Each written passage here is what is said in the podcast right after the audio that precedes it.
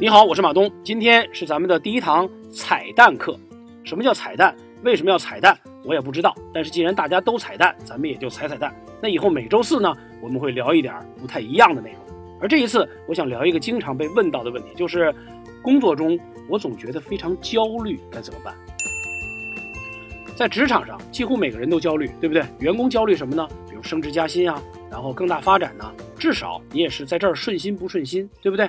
你的远大目标叫钱多事儿少离家近，位高权重责任轻，谁不是这么想的呢？那老板焦虑什么呀？赚不赚钱呀？能不能避税呀？远大理想是什么时候敲钟啊？大家都焦虑，所以你打开微信，你看到这样的文章标题说你的同龄人正在抛弃你，你什么感觉？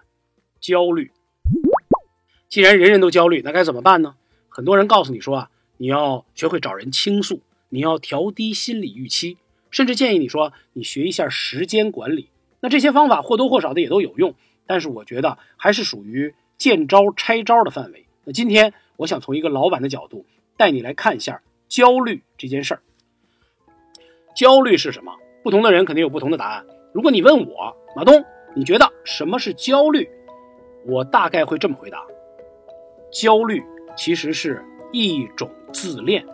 我估计你没听过，你会愣一下，你会觉得焦虑和自恋这差的有点远吧？你别着急，我给你举个例子。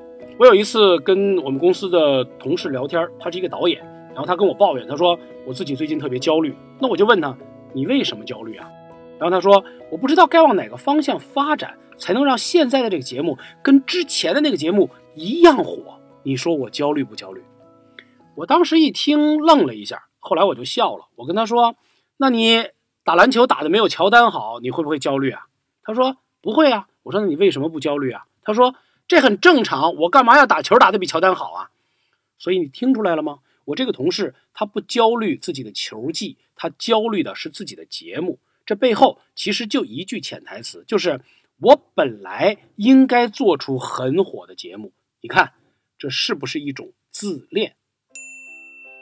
我们每个人的焦虑背后，其实都或多或少隐藏着自恋。我觉得那个东西它本来就应该是能得到的呀，那么我就会焦虑说，万一我没得到，我该怎么办呢？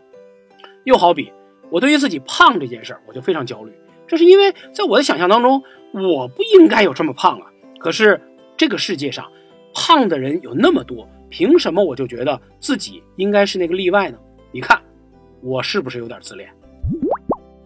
既然焦虑是一种自恋，那解决问题的方法就相对明显，就是要抛开这份自恋，把焦虑变成什么？变成期待。我们就拿胖来说，以我自恋的认为我本来不应该这么胖，这时候我会焦虑。但如果抛开自恋会怎么样呢？那就会变成我觉得我其实可以变成一个胖子，但是我希望自己没有。这时候我的状态就不是焦虑，而是期待。当你同样在往一个方向努力的时候。焦虑让人痛苦，但是期待不会。于是，当我在跑步机上跑步的时候，我可以抱着焦虑在跑步，但同样，我也可以抱着期待在跑步。在米未做过很多好节目，于是有些同仁会陷入一种很强的焦虑，说：“啊，接下来这个节目万一不能跟前面那个一样火，该怎么办？”我就知道他们开始自恋了。那如果这些同事拿掉自恋，他们会怎么样呢？他们会说。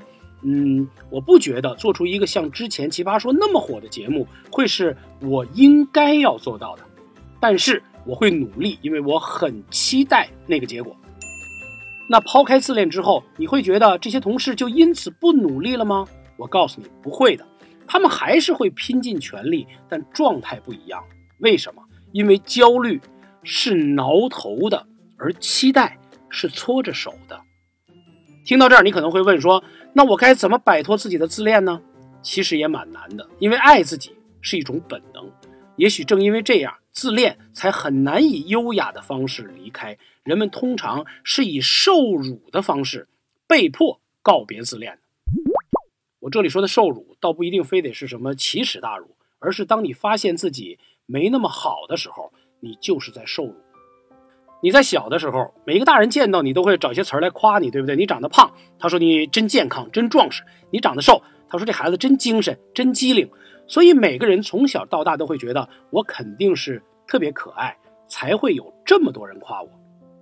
那什么时候你就觉得自己不再可爱了？可能就是当你见到了林志玲或者赵又廷的时候，你会发现这之前的都是幻觉，跟他们一比，你意识到了原来你的漂亮可爱其实都是扯。这就是受辱，这就是摆脱自恋的过程。而职场新人受到的挫折，大多数情况下都跟这个道理一模一样。在进公司之前，你的自恋是被家庭啊、被学校啊保护着。在家庭里，爸妈爱你，基本上是个创造自恋的环境和过程，对不对？到学校，也许你有一些不顺心，但基本上学校还是相对保护你的自恋。所以，其实每个刚进公司的新人都是或多或少带着一些自恋来的。因为不管是什么学校，你能顺利毕业就职，就已经超过了很多人，你已经算是赢家了，对不对？但是在公司待了一阵子以后，你可能会从曾经的赢家变成狼狈和痛苦的人。你说我这个项目很挫折，很痛苦。那这叫什么？这就叫你的自恋正在离开。而如果你因此受不了了，你说不行，我要换个项目重新开始。这时候你在干嘛？你在努力想保住你这份自恋。你看，职场就是这么一个地方，它逼着你去直面自己的自恋。所以，如果你正在因为离开自恋而痛苦，我想送你一句话：没有人能变成他自己真正想要的那个样子。我十分清楚，离开自恋的感觉确实疼，但是离开这个自恋，受辱的感觉只会折磨你那一下子，而离不开这个自恋，焦虑会伴随你一辈子。好了，这就是第一周彩蛋课的全部内容。我们没有说那么多跟职场有关系的，但是在职场当中，难道焦虑不是最值得担忧的事儿吗？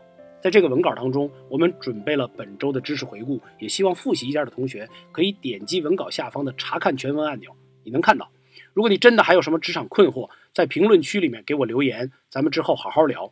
我是马东，职场 B 计划，咱们下周见。